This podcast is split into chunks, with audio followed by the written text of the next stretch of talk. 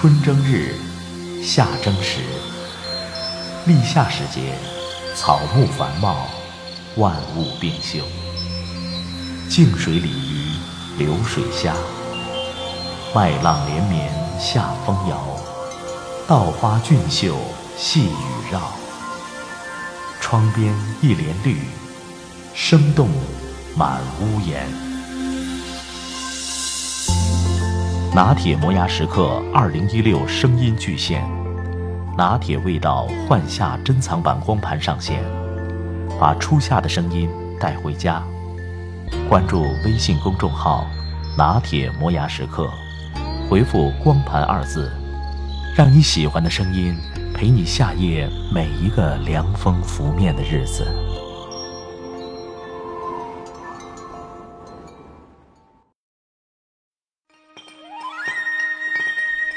古人把珍贵的岩画书法留在悬崖边，我把时间打磨成碎片，留在你的耳边。微信收听，拿铁磨牙时刻。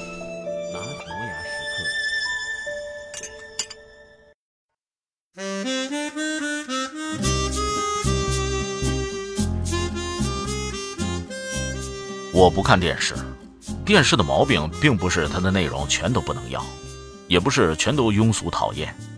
电视的毛病出在它培养你养成一个坏习惯，那就是一个不能主动生活的坏习惯。它把你有限的精神和时间抢走，抢走还不算，还割得鸡零狗碎，使你简直无法过一个奋发有为的生活。你一天有限的精神和时间被他这么一搅和。整个的下半天，那就人心浮动。这是指好节目而言，但是又哪来那么多好节目呢？你看到的大都是一些鸡肋节目，或者是掺了太多太多水的牛肉汤。于是局面就变成你看也不好，不看也不好。为了等下一个可能好，你变得坐也不好，站也不好，上厕所也不好，可是不上又不行，于是仓皇去上，然后飞奔而回。连个小便都上不好，自己的生活被这个东西搅成了这个样子，电视还能看吗？至于有些新闻性的节目，你以为不知道是不行的，其实这也是一种坏习惯。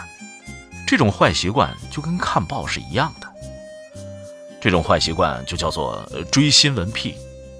一件新闻从开始到结束前后拖了七八天、一二十天，那是经常有的事儿。这件新闻其实只知道一行概要就行了，并不需要跟着他跑，跟着他跑那就是精神时间的大浪费。对于这种新闻，你最幸福的自理方式是当你得知的时候，它已经结束了，就好像知道一场球赛、一场棋局已经赛过了，知道谁赢谁输，如此而已。不然的话，你跟着他跑，他就吊足了你的胃口。所以基本上追新闻癖和看赛球、看下棋同一性质，为了过瘾另当别论。如果说为了对自己有益而这样做，那就很难成立。因为追新闻癖所花的精神和时间都是得不偿失、事半功倍的。你不闻不问，不久以后在上周或上个月大事记中，在综合的报道当中花一分钟就可以得到结果，当然缺少细节。但是要那么多细节干什么呢？人一天的精神时间有限，该把有限的精神时间用来做最值得做的，而不是做值得做的，这一点最重要。什么时候人分清了这样的不同，就不会再有借口去做值得做的，因为人们一直以为看电视是值得做的。我不看电视，因为不愿它破坏我的奋发有为的生活。一看它，情绪上我就沦为被动、懒惰、低俗、不清醒和有求于外。看大事记之类的书，可以提醒人，任何轰动一时的新闻都是过眼烟云以后的一行字，甚至连一行字都轮不上。历史是最好的过滤器，告诉我们什么才是精华。看书还是最好，因为看书你可以主动跳读，摘取精华。而不被动的被节目死拖活拖。我上高中的时候，一位老历史学家告诉我，他不看出版以后没有经过十年以上的书。我当时有点笑他太迂，现在想想，他的话在印刷品泛滥的今天也不无道理。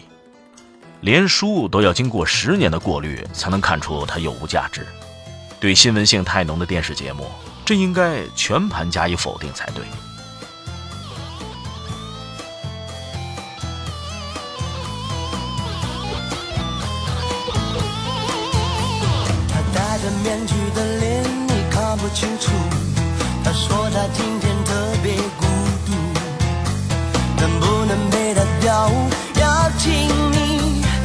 在巴萨里一起散步。同情跟爱恨模糊，分不清楚，一不小心就犯下错误。跟随着桑巴起舞，塔里瓦渐渐走进爱的魔路。咿呀的滴噜，咿呀的滴